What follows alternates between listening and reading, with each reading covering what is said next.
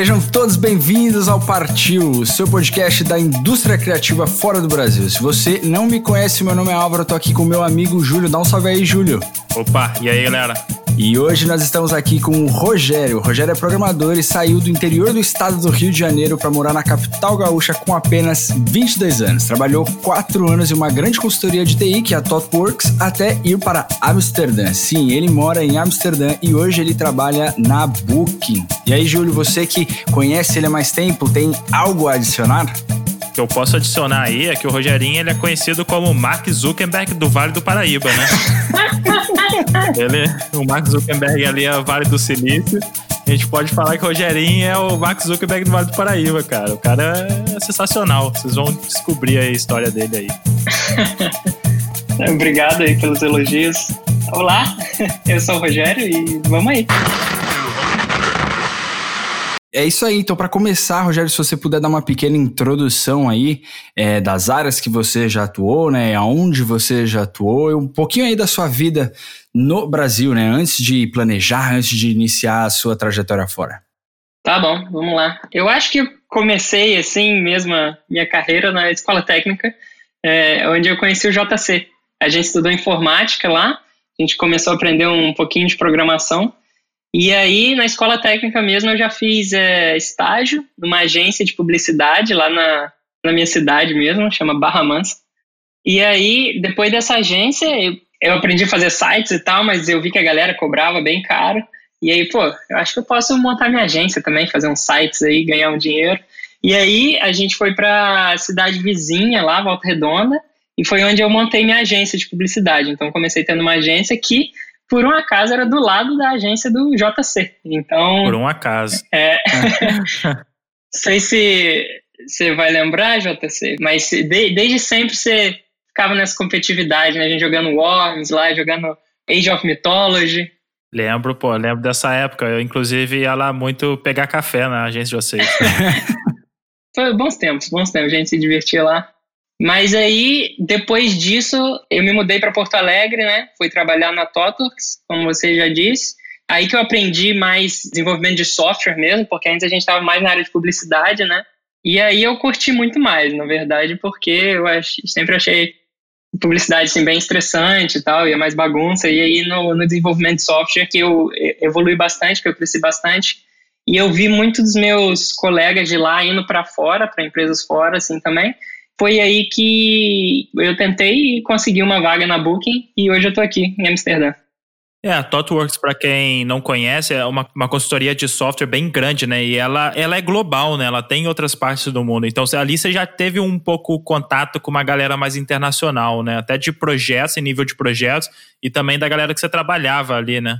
É, pois é, na verdade, o primeiro projeto que eu entrei lá é, já era, o cliente era dos Estados Unidos, então pelo menos na stand-up, nas retrospectivas, nas, nas, reuniões, assim, a gente já falava em inglês, então é, já, já ajudou a, a eu destravar um pouco, entendeu? Já fui aprendendo um pouco mais. Aí depois, outro cliente que, que eu tive era, era Latam, lá no Chile, e aí, indo para lá, eu também já tive essa experiência, assim, de fazer um negócio fora do Brasil, né? Porque esse primeiro eu estava trabalhando do Brasil, mas na Latam a gente ia para o Chile mesmo, e ficou lá vários meses, e aí eu tive que aprender espanhol na marra, então foi bem maneiro também.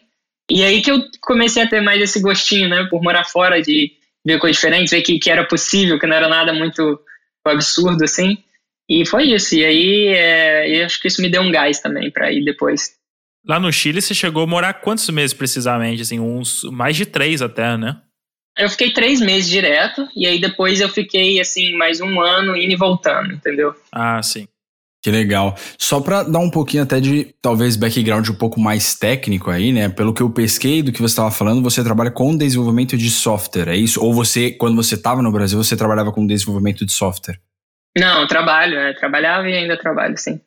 É, ele começou mais nessa, nessa indústria de agência, né, digital, agência de publicidade. Isso. E aí depois ele já foi movendo, né, para uma área mais corporativa, né, de desenvolvimento de software, consultoria, e aí já foi mais para esse lado. Mas ele meio que começou ali na nossa região, até porque nossa região não tem nenhuma grande consultoria ou empresa de desenvolvimento de software assim muito forte.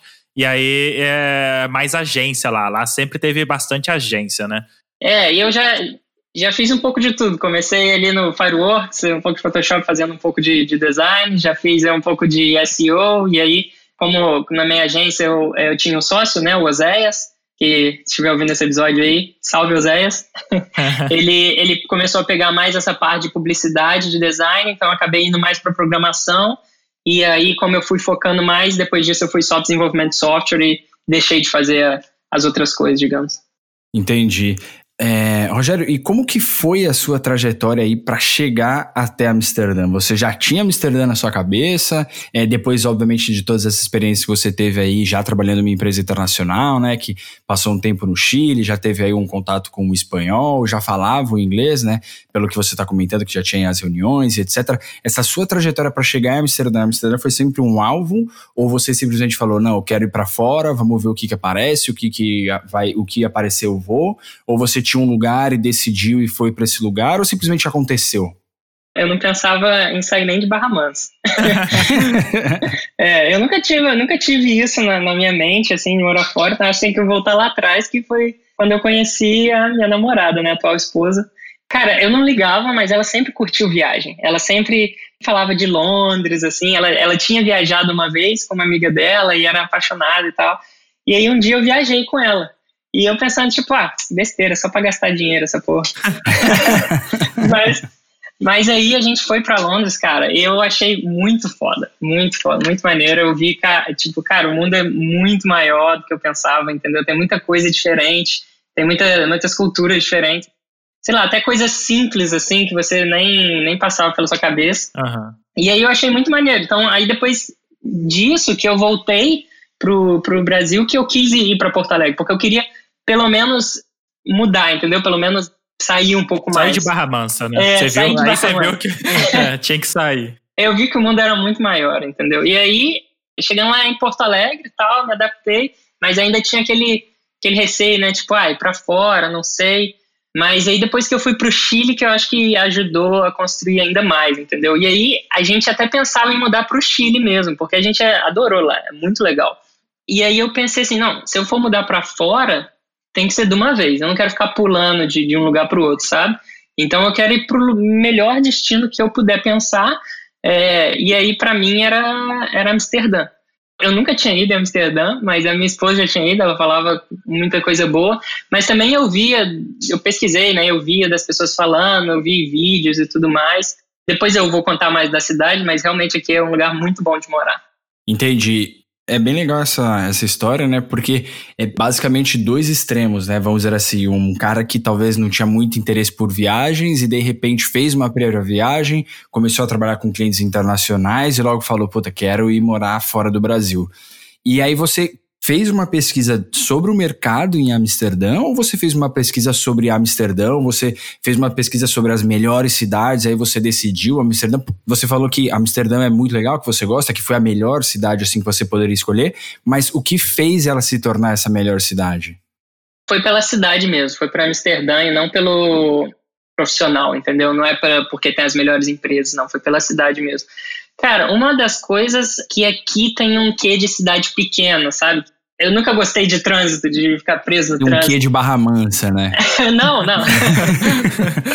Porque uma coisa que eu gosto muito da cidade grande é que tem tudo, certo? Mas uma coisa que eu gosto muito da cidade pequena é que dá pra você fazer as coisas a pé, as coisas são perto, que você não tem que enfrentar trânsito, que não é perigoso, que é seguro, entendeu? De você andar na rua de noite, a hora que você quiser. E Amsterdã tem tudo dos dois ao mesmo tempo. Então, ao mesmo tempo que tem, tem a segurança, a tranquilidade e é tudo perto, como uma cidade pequena, ela também tem tudo, tem o centro com todos os negócios que você puder, tem empresas grandes, como uma cidade grande. Tem estrutura, né? Tem a cidade estrutura. tem estrutura de cidade grande, mas ela é, tem esse climinha de cidade pequena, né? É, exatamente. Além de ser maravilhoso, né? A vista, assim, você passeia, que você, só de você andar todo dia, você fica feliz só de ver a vista todo dia, é bem, bem bacana. Amsterdã é muito, muito legal mesmo. Eu fui faz bastante tempo, tenho que voltar. Eu tô devendo uma visita aí pro Rogerinho. pois é, já fui em Barcelona, tem que vir aqui agora. Cara, como é que foi assim para você encontrar esse trampo na Booking? Você decidiu, né, que seria Amsterdã, e aí você começou a buscar trabalho tipo onde, sabe? Você entrou em algum site ou como você foi parar na Booking? Cara, eu já tinha uma ideia de vir para Booking, porque tinha uns dois ou três outros colegas meus da Totox que tinham vindo para Booking já, ah, entendeu? Sim. E aí rolava esse intercâmbio. Aí eu pensei assim, tipo, eles podem é, talvez é, me recomendar ou pelo menos assim, se eles se eles passaram na entrevista, acho que eu também devo conseguir, entendeu? Porque, né, a gente tem o mesmo background aí. Aí o que acontece? Eu mandei o currículo e fui recusado. Tipo, nem nem fiz entrevista não, eles só recusaram direto. Aí eu, poxa, vou procurar outro lugar aqui então, né? E aí procurei outras empresas, vi até uma vaga interessante na Heineken ali. Vi algumas outras também, mas eu acho que a Booking era melhor mesmo. Então, eu insisti mais. Eu mandei de novo e eu fui rejeitado de novo com a mesma mensagem. Só que eu reparei que a assinatura do recrutador que estava mandando mensagem era diferente. Eu, ah, ah, olha só. Então, então posso tentar de novo até alguém acordar de bom E aí eu tentei mais três vezes, cara. E aí até que alguém aceitou, tipo, tá bom. Eu tentei para vaga de front-end, de full stack, de back-end. Então você conseguiu a vaga no brute force, né? Tipo. É, lógico. Nesse meio tempo, você, por exemplo, mandou o currículo aí essas três vezes, você mudou um pouco o seu currículo durante essas três vezes? Ou foi que você falou que você entrou para vagas diferentes? Você foi moldando seu currículo para cada uma dessas vagas, seu portfólio, não sei? Ou você simplesmente falou, não, vou continuar mandando esse mesmo currículo? Ou você estudou um pouco mais a vaga antes de aplicar da outra vez e assim por diante? O que mudou praticamente de uma é, é, candidatura para outra? Cara, eu não mudei quase nada. Assim, é, o currículo era o mesmo, só que eles também pedem uma carta de recomendação, né?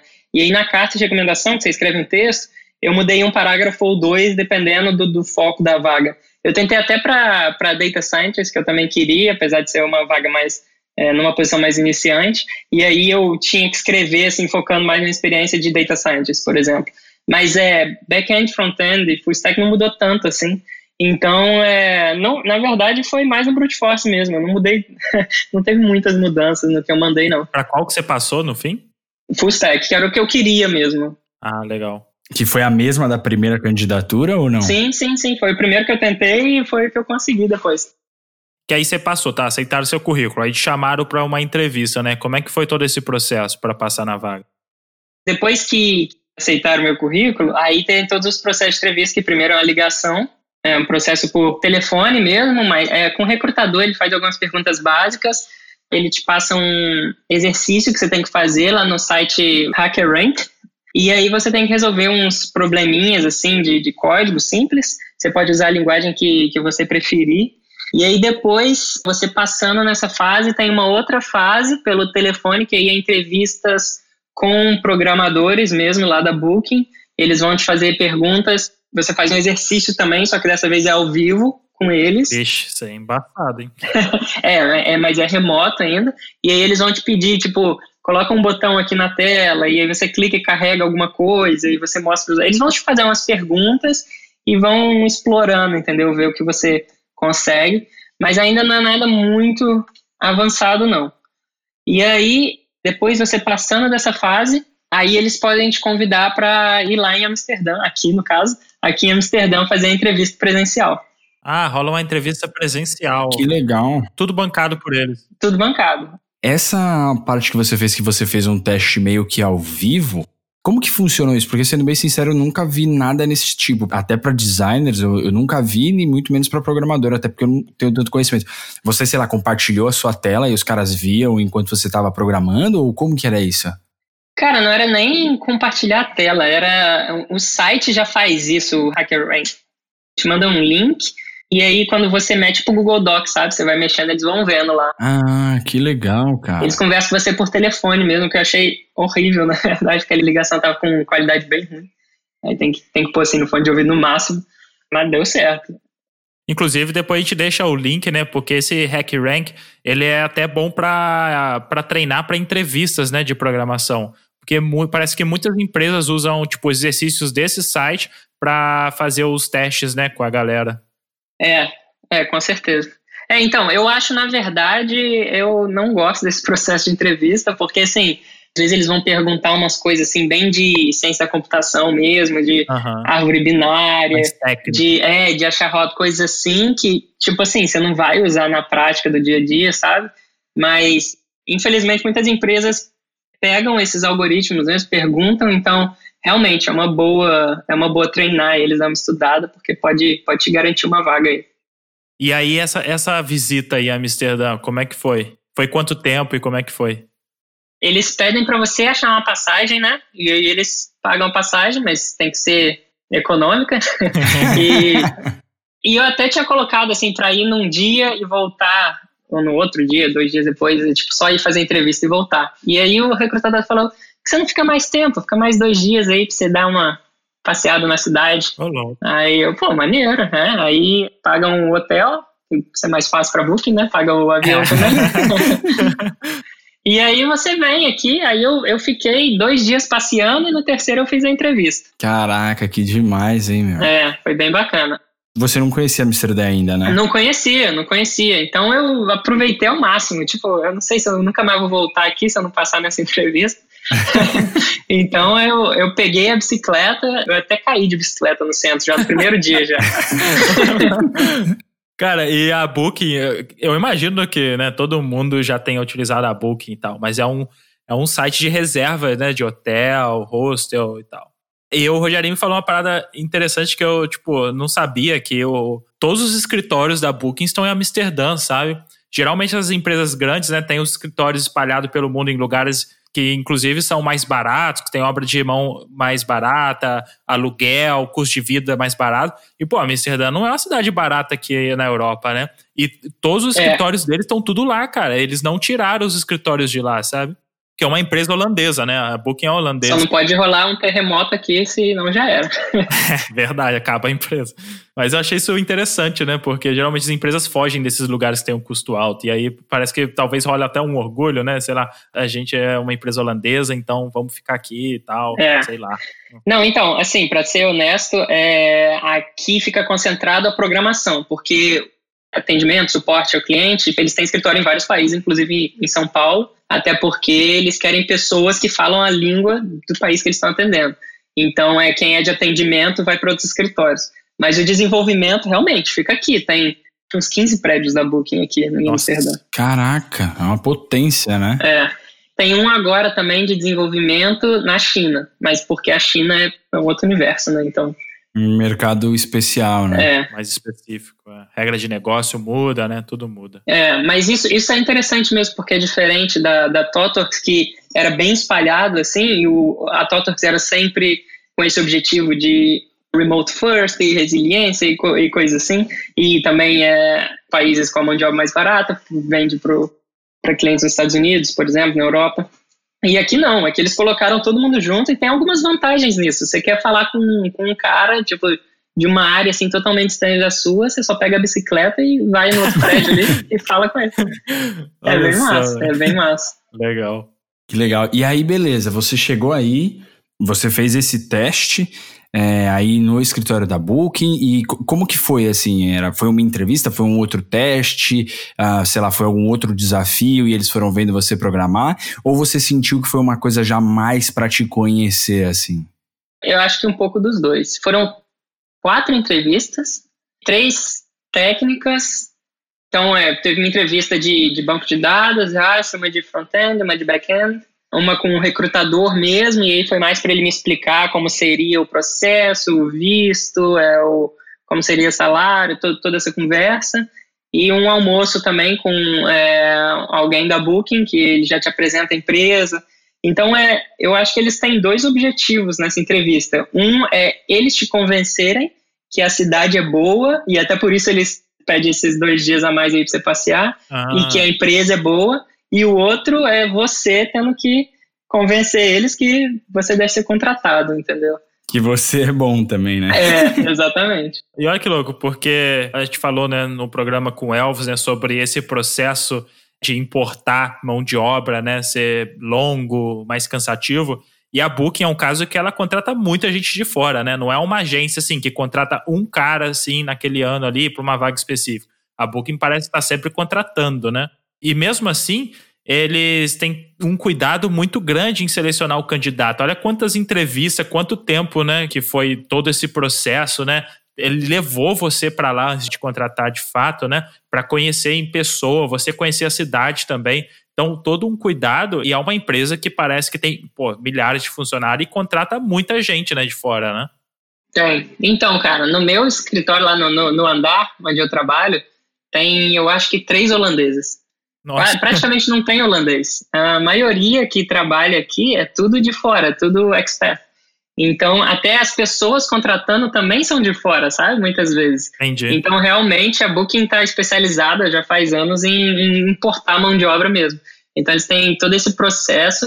Eu acho que dei muita sorte, porque todo o processo, o processo de visto, até o processo de achar um apartamento aqui, depois que eu vim, eles te dão um, um agente imobiliário para te ajudar a achar casa. Caraca, que demais! É, é te carrega na, na mão, assim pelas primeiras semanas, né? Até você começar a trabalhar primeiro mês assim. Aí depois é por sua conta, mas, porra, tipo, tudo de mão beijada, sabe? Realmente foi, é um processo muito, muito bem feito. É porque eles te pagam né, a passagem nessa visita e o hotel, e depois, quando você passa pra vaga, eles também te dão toda uma ajuda, né, para você se mudar, né? Tipo, tanto no aluguel, passagem e, sei lá, um dinheiro para mobiliar, né? Você me falou uma parada parecida, né? não é isso? Sim, sim, exatamente. Né? Eles te dão um, dinheiro que você pode usar para trazer suas coisas do Brasil e se você escolher não trazer, aí eles te dão em, em grana mesmo. E aí você faz o que você quiser. Entendi. Que legal. E depois, vamos lá, você fez essa entrevista aí, né? Essa bateria de entrevistas nesses dias que você ficou em Amsterdã, entrou no avião e, e voltou para casa já com o sim, voltou com uma esperança do sim, voltou sem saber o que ia acontecer, voltou desesperado, falando: Meu Deus, tomara que eu tenha passado que eu amei esse lugar, ou voltou, nossa, que, como que foi essa? E, e na verdade também. É, quanto tempo demorou, uma coisa que a gente não falou, quanto tempo demorou desde a sua primeira entrevista lá por telefone até é, essa entrevista para viagem? Foi bem em sequência, assim, o, o primeiro telefone, a segunda, foi assim, talvez um, uma semana, depois na próxima semana a segunda entrevista, e aí depois, eu acho que um mês depois eu vim para Amsterdã fazer entrevista presencial, acho que foi isso. Eles tentam acelerar o processo o mais rápido possível, é, eles preferem que seja mais rápido, e aí, depois que eu vim aqui e fiz a entrevista presencial, eu o recrutador disse que ia me dar a resposta em até um ou dois dias. Porque depois das entrevistas, a galera tem que se juntar e dar, dar os feedbacks deles lá e, e dizer se é um sim ou se é um não, né?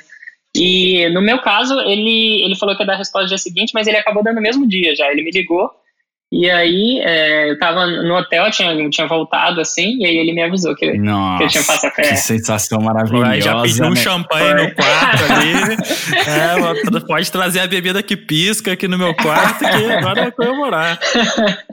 É, é, e Amsterdã é bem bom de comemorar. Aí, ó. Que legal, cara. Então você já voltou pro, no avião, tipo, já, com a cabeça a milhão, assim, né? Tipo, muito feliz. Que maneiro. Total, total. É.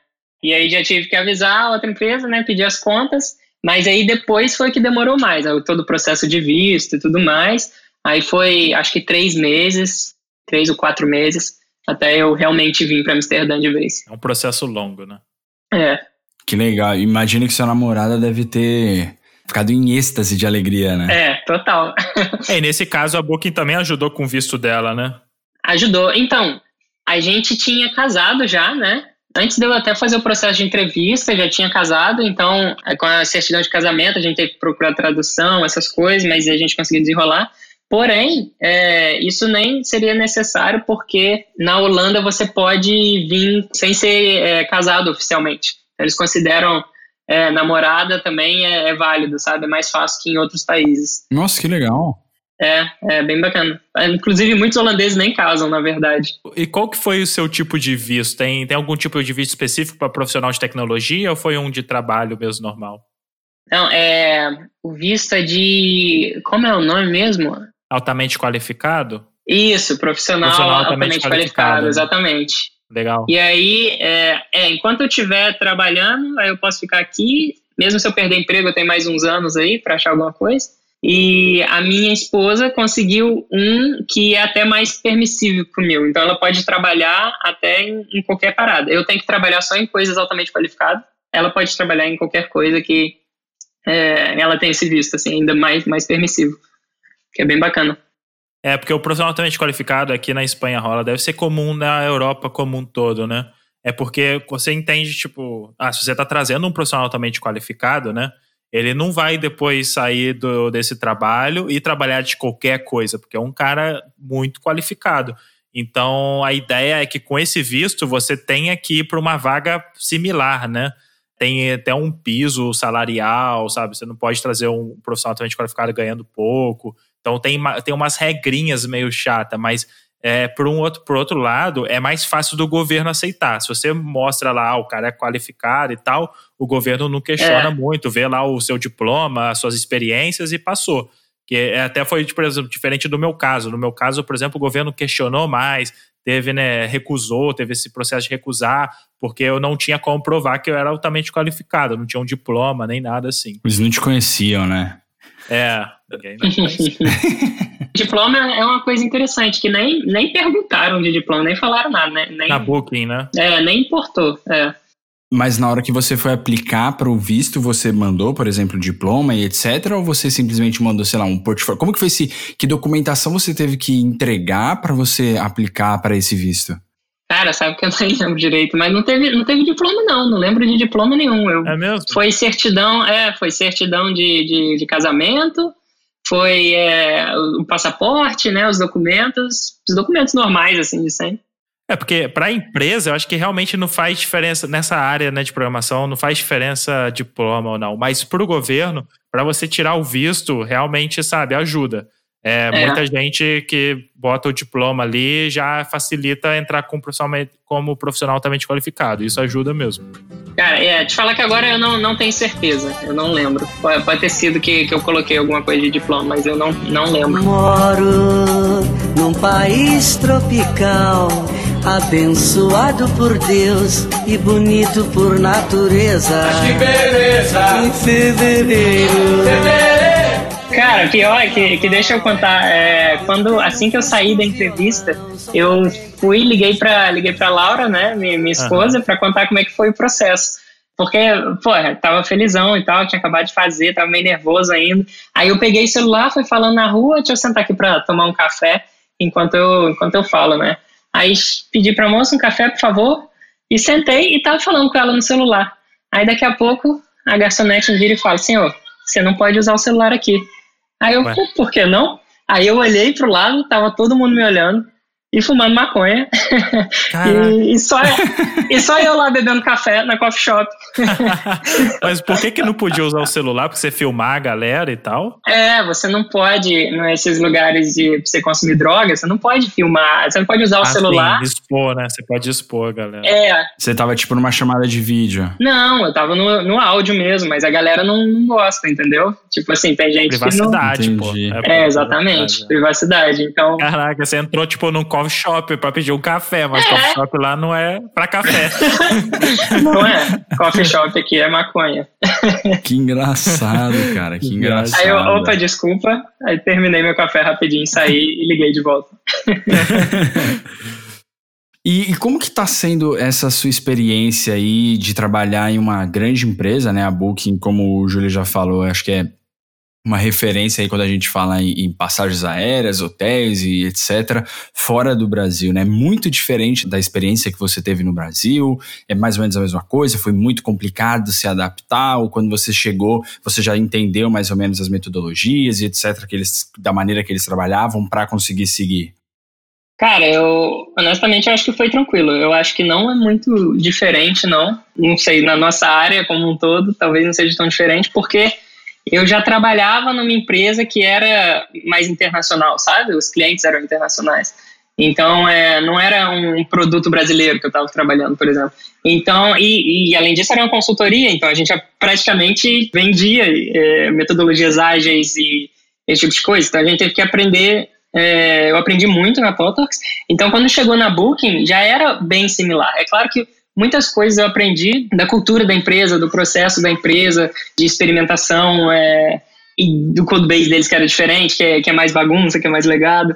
Muita coisa eu aprendi, mas eu não acho que foi tão diferente, não. Eu acho que, assim, tive que meio que esquecer o espanhol, porque eu tinha acabado de, de vir de, de um projeto no Chile, né? Então, é aquele lance que você aprende outra língua, você acaba misturando, você acaba indo pro, pro inglês.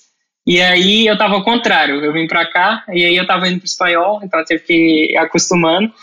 Mas eu realmente acho que não foi tão diferente assim o jeito de trabalhar, não. É, uma coisa até que a gente mencionou, né? A nossa área, assim, a ser design, ser programador, em qualquer lugar no mundo, né? É muito parecido. Vai mudar ali o idioma que você vai se comunicar, talvez, e um processo ou outro, uma metodologia, mas ser programador em qualquer lugar, né, praticamente é a mesma coisa, né? Se você não mudar assim totalmente, né, de área na, dentro da programação, porque a programação também é bem ampla, mas se for trabalhar tipo, com as mesmas tecnologias e mesmo tipo assim de produto, talvez, é muito parecido, né, cara? Muda pouca coisa. É, pois é. Eu até conheço gente, tem um cara que trabalha comigo que ele veio de uma empresa que era COBOL, então era tudo assim, é, tudo waterfall, né? Então era um processo mais antigo, assim, mais diferente. Mas se você, não sei, você está numa empresa que já é ágil, vai para outra, não acho que muda tanto. É, né? E aí a galera que trabalha com você é muito multicultural, igual você falou, né? Tipo, tem só três holandeses, assim, no seu escritório, né? Total. E tem, tem muita diferença, assim, tipo... Porque no Brasil você trabalhava com a galera mais internacional, mas era uma cultura bem brasileira ainda, né? Agora é, é uma cultura bem internacional, né? Você, tipo, tem alguma particularidade, assim, de trabalhar nesse ambiente? Eu acho que tem algumas coisas. Eu acho que uma coisa legal é que, apesar de não ter nenhum holandês, a galera absorveu bem a cultura holandesa de trabalhar. A galera não trabalha longas horas, igual no Brasil a gente trabalha bem mais horas. Ninguém te cobra, assim, tipo, ah, eu preciso, amanhã eu não vou vir trabalhar, vou tirar uma folga. Ninguém vai te perguntar por quê, ou, sabe? Ou se, ah, preciso ir no médico às duas horas. Beleza, e é isso. Então eu acho que é uma cultura de, de trabalho bem bacana, assim, que eu acho que pegou dos holandeses, mas por ser muito multicultural, algumas coisas você tem que tomar mais cuidado. Então, ah, algumas pessoas têm, é, não sei, por exemplo, são mais religiosas ou algumas é, tipo, pessoas. Tipo, não dá para oferecer, né, uma croqueta de presunto para um muçulmano, né? Tipo. É, exato, esse tipo de coisa. Tem que tomar esses cuidados, né? Coisa que no Brasil Isso. a gente não precisava pensar, né, e tal, não se preocupar. Exato, por exemplo, aqui no almoço tem, tem uma cafeteria na Book onde a gente almoça e tem comida halal, que é a comida do, né, que a galera muçulmana come. Tipo assim, era uma parada que eu nem imaginava que, que fosse necessário, sabe? É... Entendi. Mas é mais assim, essa diferença, né, não é nem no trabalho em si, é mais na convivência social, né? Porque é, o é. trabalho, igual você falou, tem a questão da cultura ali, de não trabalhar longas horas, de ser mais autonomia, ninguém ter muita cobrança ali, né? Mas talvez a parte mais difícil de se adaptar é realmente convivência social, de, de ter esse cuidado, né, com culturas muito diferentes ali, né, que a gente não estava acostumado a lidar, né? Exato, exato. Por exemplo, não sei, dar, beijinho no rosto. Se, fosse, se for um francês ou um italiano, talvez tranquilo. Mas se for alguém do Oriente Médio, talvez já seja meio estranho e as pessoas se sintam uhum. incomodadas. Então, o que acontece é ninguém dá beijinho no rosto de ninguém. Isso tem que se acostumar. É, acho que até americano, né? É, é, é. Os americanos, eles não estão acostumados com essa aproximação também, né? Tipo, você chegando dando beijinho assim. Já, Exatamente. Acho que já assusta um pouco. Tipo, é. é aqui o Ocidente, né? Então você tem que ir pro mínimo divisor comum ali entre as pessoas é. para ficar todo mundo tranquilo. Mas não é, isso não é um problema, sabe? No dia a dia. É, é, bem, e na verdade a gente aprende muito. É, se você tiver aberto, né, para novas culturas, é, pessoas diferentes, é até legal, né, você conhecer esse estilo de é, vida diferente. Só tem a agregar, né, cara? Só tem a agregar porque você se torna uma pessoa muito rica culturalmente, assim, né? Você começa a entender e ver um pouco mais o lado das Sim. outras pessoas, vamos dizer assim, né? Total. Cara, eu trabalho com russos, já trabalhei com chinês, com nigeriano e, cara, é, é muita coisa que, que eu aprendi da China, assim, da Nigéria, que eu não fazia ideia, sabe? Tipo, até o jeito deles, deles pensarem sobre, as coisas da vida, assim, é muito legal. É muito legal de conversar, é muito legal de aprender as coisas. E brasileiro, tem bastante aí? Tem. Brasileiro é o que mais tem. Sério mesmo? Sério, literalmente. Porque, é, então, o que acontece? Brasileiro e russo tem bastante. A maior minoria, digamos, na Booking é de brasileiro. É a maior nacionalidade que tem, oh, que veio trabalhar aqui. Que maneiro. Aqui na parte de programação, pelo menos, né? Agora, é, a língua que você mais escuta não é português, é russo. porque tem toda a galera do, do leste europeu que também sabe russo, Ah, que também sim. veio. Antiga União Soviética. É, exatamente, exatamente. Mas é, tem, tem bastante brasileiro, sempre tem.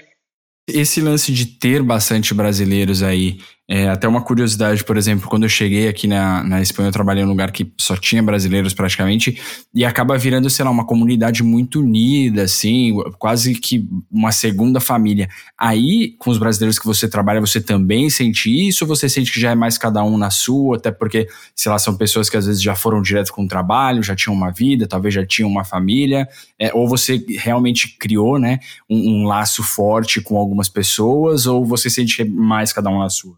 Cara, eu acho que eu que sou mais antissocial, assim, porque eu acho que tem esses grupos sim, mas eu não tô neles. mas uma coisa que tem realmente é que a galera quer menos de, de misturar profissional e pessoal, sabe? Porque quando sai do trabalho assim, não é muito comum a galera se encontrar em um bar ou alguma coisa assim. O pessoal, tipo, acabou, deu horário, cada um vai para casa. Isso veio um pouco da cultura holandesa, eu acho. Mas tem, claro que tem, se você procurar, mas com certeza o que eu vejo é mais é, a galera que veio aqui que é solteira, que tá mais sozinho assim, eles se encontram, sai, vai, vai em festa, vai em tudo. Mas o pessoal que já vem com família normalmente vai ficar mais, mais separado mesmo.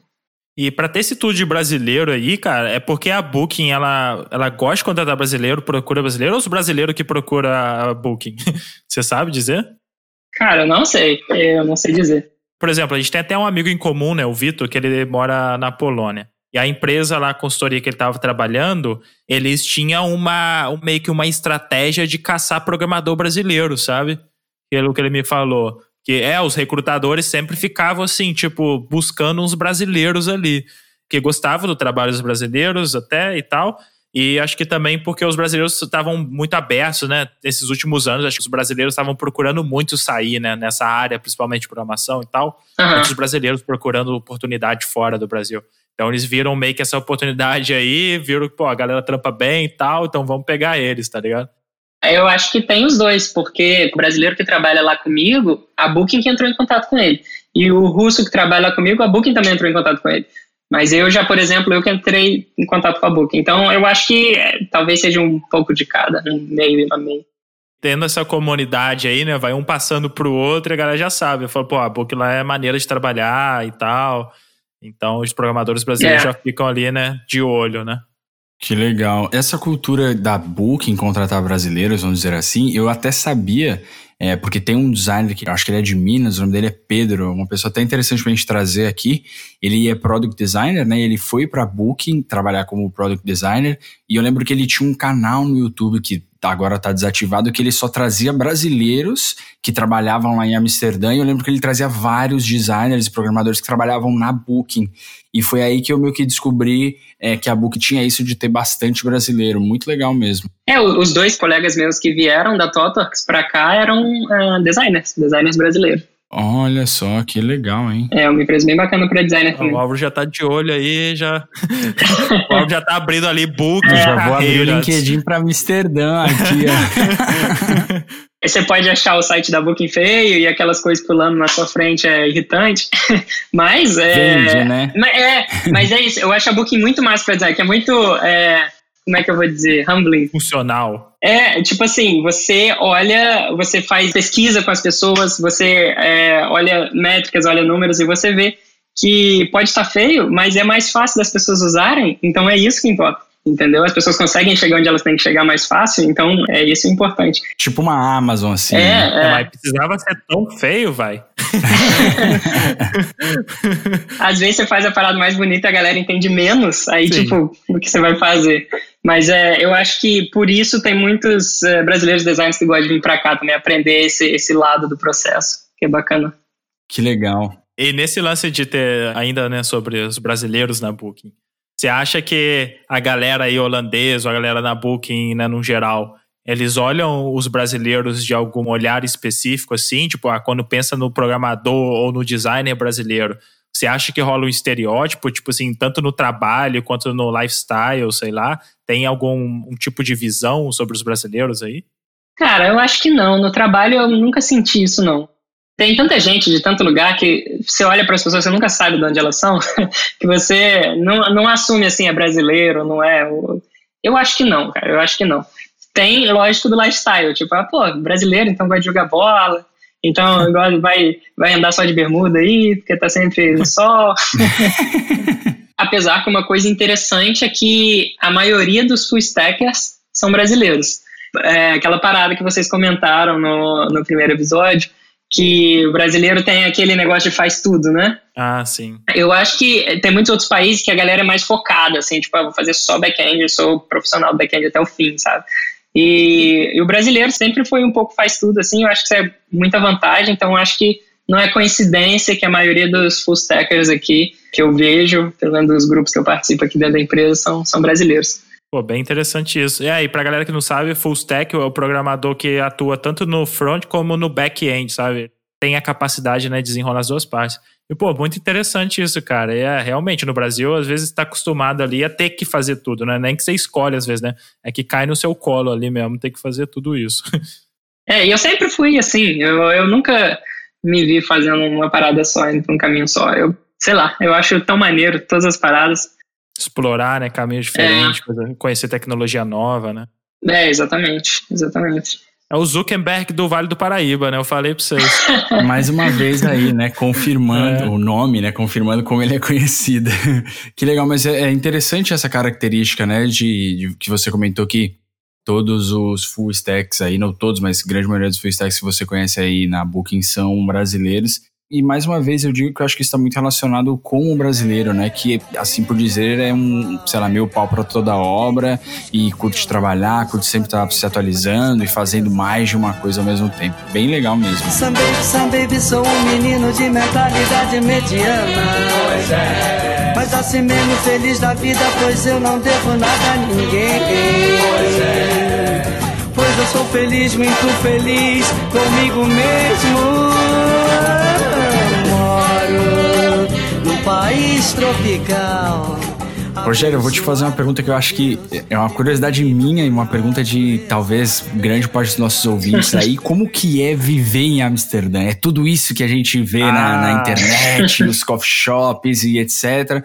Ou é simplesmente uma vida normal e tá tudo certo e quem acaba indo mais por esse lado são os turistas? Como, como que é a vida aí, né? E a gente tem essa imagem, acho que principalmente no Brasil, né? Falou Amsterdã é maconha e pente. Cara, essa, eu quando fui para Amsterdã, há uns, sei lá, cinco anos atrás, é, cara, eu fiquei louco, assim, pro, meu Deus, vou pra Amsterdã, nossa senhora, vai ser incrível, vai ser um American Pie, cinco dias de loucura, comendo batata no cone e pulando pra todo lado, tipo, como, como, que é a vida aí, cara? Cara, se você quiser putaria, no, no Brasil é muito mais fácil, na verdade.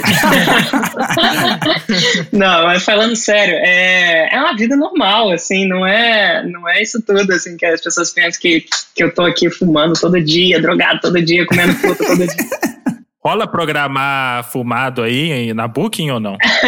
não, não pode, não pode, porque desde que deixou de ser startup, que está listado na, na bolsa, precisa seguir umas regrinhas ah. lá, que não, não pode beber, não pode nada. Mas, é, não, cara, se você quiser ter uma, um American Pie aqui, é possível, com certeza. E é isso que muitos turistas fazem. Então, se você vir para cá, se você for para o centro da cidade, ali na Red Light, você vê a galera que tá, que tá bêbado, que tá se acabando, que tá zoando pra caralho, é tudo turista, com certeza, só turista. Tem muita gente que vem aqui fazer despedida de solteiro e aproveita tudo. Só que o dia a dia é bem mais tranquilo que isso. Fica bem concentrado mesmo ali na, na parte mais turística, né, ali no centro. E as coffee shops, que é onde você vai para comprar e para fumar maconha, eles têm pela cidade inteira. Mas, é, não sei se você já viu um maconheiro, mas eles são tranquilos. você vai. você vai lá, a galera tá tudo sentada, de boa, conversando, entendeu? Não tem nada demais, assim. Entendi.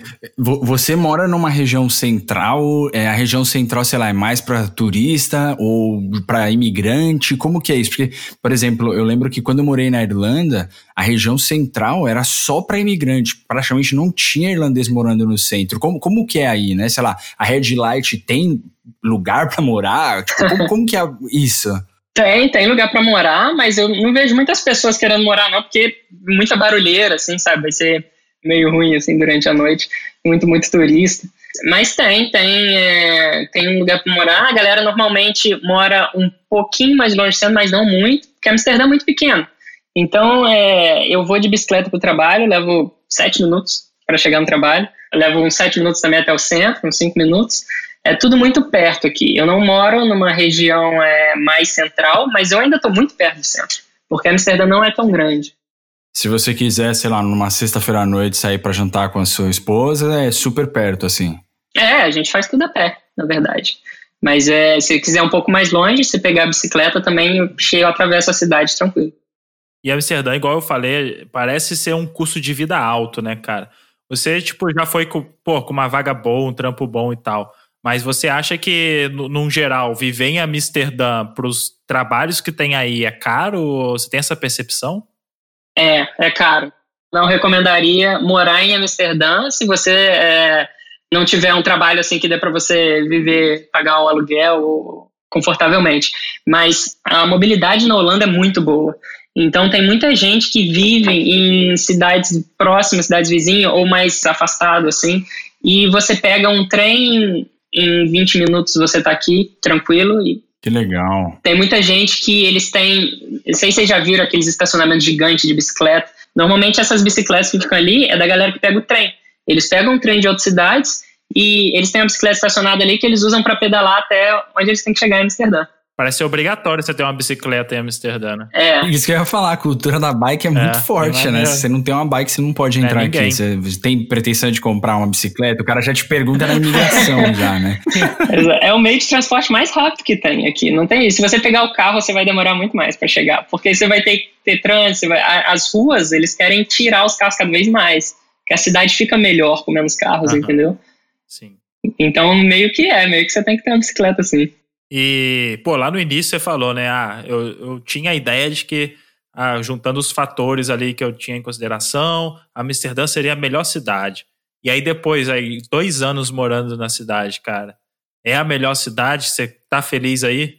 É, cara, é. Ainda não, eu não penso em lugar nenhum para andar. Agora que a gente tá aqui, a gente já viajou um pouquinho mais, a gente foi conhecer a Itália, a gente foi conhecer Barcelona. Barcelona foi a única que me quase me fez mudar de ideia, assim, tipo. Ah, Barcelona é Barcelona. é, Barcelona é muito foda, cara. Barcelona é muito bacana, eu gostei. Mas assim, aí depois a gente foi para Londres de novo e aí eu percebi, tipo, porra, eu nunca moraria aqui, cara. Tipo, metrô lotado e é muito, muito movimento, muita gente, é muito metrópole, assim, sabe? Eu acho que é melhor Amsterdã. Cara de Barra Mansa, né, velho? Barra Mansa não sai dele, né? Na próxima eu vou trazer umas capivaras aqui para completar. aí sente em casa. Aí, é, bota aí nesse canal aí de Amsterdã as capivaras e sente em casa. pô, mas maneiro. É, cara, pô, é legal que a gente já trouxe outras pessoas aqui, né? A gente vai trazer mais. E já rolou bastante perrengue, né, cara, nas histórias. E a gente vê, tipo, no Rogerinho também é uma trajetória de bastante sucesso, né, cara? Foi, tipo, Claro, você deve ter é. tido seus perrengues, suas fases de adaptação, todo mundo tem. Mudança nunca é fácil, né? Mas, pô, foi uma transição assim que você foi fazendo aos poucos também, planejado, dando um passo de cada vez. E parece ter sido, assim, bem, tudo bem tranquilo, né, cara? Isso é muito maneiro. É, cara, não, eu não, eu não reclamo de nada. Eu tive muita, muita sorte nessa vida. Tudo dando certo mesmo. Realmente, tipo. Que massa, cara. Sou muito privilegiado mesmo. Muita, muita sorte. A gente mostra também histórias de sucesso aqui. A gente mostrou bastante, né? É. Perrengue, mas é bom também mostrar que às vezes dá tudo certo, né, galera? às vezes dá. Que legal, de Barra Mansa pro mundo aí, né? Barra Mansa. Só exportando, filho, só exportando talentos. Exato, vários sucessos aí, cara, vários talentos. É tipo, Barra Mansa é, é, é o Santos, assim, né, cara? Onde nascem jogadores de futebol. Que legal. Rogério, poxa, é, queria agradecer muito a sua presença aqui. Sendo muito sincero, enquanto a gente estava conversando aqui, eu fui anotando algumas coisas. Depois eu vou já dar uma olhada ali no LinkedIn para ver como está o mercado de design por aí. Por tudo que você compartilhou aqui com a gente, pareceu realmente muito interessante. Uma cidade muito legal e, e é legal, é o que o Júlio falou, é muito legal ver que é uma história basicamente assim de sucesso, onde as coisas foram acontecendo da maneira que tinham que acontecer e tudo foi se encaixando. E hoje você já tá aí há praticamente dois anos e já vive tranquilamente, assim, né? Já tem uma vida Uhum. legal. E eu quero só, só deixar também uma, uma observação. Pô, deu tudo certo, a gente tem essa percepção, mas também, se o Rogerinho tivesse desistido na primeira tentativa de enviar o currículo da Booking ali, entendeu? O cara tentou ali mais umas três, quatro vezes, sei lá, enviar o currículo pra mesma vaga, quer dizer, pra mesma É. empresa, né, cara? Então foi forçando ali também. É, não tirar É. todos os méritos do, do, do cara, e o cara também teve né, o esforço de tentar e tentar e tentar, né? Até que foi. Então, isso é bem legal também. Cara, mas a sorte funciona assim, entendeu? Você tem que comprar o ticket de loteria. Se você comprar mais tickets, você tem mais chance de ser premiado. Olha aí. Então, é. É tipo eu, né? Eu falo, ah, esse negócio de loteria aí é uma enganação, ninguém ganha, não sei o quê. Álvaro, quantos bilhetes de loteria você já comprou? Nenhum. Porra, não vou ganhar nenhuma loteria. Exatamente, exatamente. Tem que tentar, tem que tentar. Que legal. Rogério, se você puder deixar uma mensagem aí para todos os nossos ouvintes, quiser deixar os seus contatos, qualquer. O espaço agora é seu, fale o que você se sentir à vontade, o que você quiser falar. Manda um salve pra Barra Mansa, o que você quiser. Salve para meus conterrâneos, primeiramente. Mas eu, eu acho que a minha mensagem é essa mesmo. Se você quer, você tem que tentar. E mais de uma vez, assim, você pode tentar quando você quiser. É uma coisa que as pessoas ficam muito com medo é do inglês. Uma das primeiras perguntas que a galera faz, ah, mas o inglês é muito difícil, teve que aprender muito. Cara, não se preocupa com inglês. Pelo menos na área de programador, a empresa não está preocupada com isso. Ela está preocupada com o que você sabe, porque ela sabe o que você vai aprender lá dentro. Chega lá na hora, você se vira. Então, não se preocupa com inglês, só, só o básico para você sobreviver. Se preocupa em, em tentar, em ir, em fazer o que tiver que fazer para você chegar lá. Eu mesmo fiquei com muito medo de tentar por vários anos de mandar vaga, mas aí quando eu pus minha cabeça nisso foi, entendeu? Claro que é muito, muito disso é sorte, mas é aquele que eu falei, você tem que comprar seu bilhete para você tentar a sorte. E eu acho que é isso. Eu vou deixar meu Twitter, se alguém quiser me seguir. Sim. Meus posts talvez são muito chatos, que eu falo mais de programação e de machine learning. Mas é, o meu Twitter é arroba, underline, rchaves, underline. Show. E a gente deixa também os links, sempre deixa os links na descrição. Você bota lá o seu Twitter ou LinkedIn ou o que você quiser mais, a gente vai deixar ali na descrição, né? Tá bom, show. Show? Então é isso, né, galera? Partiu? Partiu? Partiu.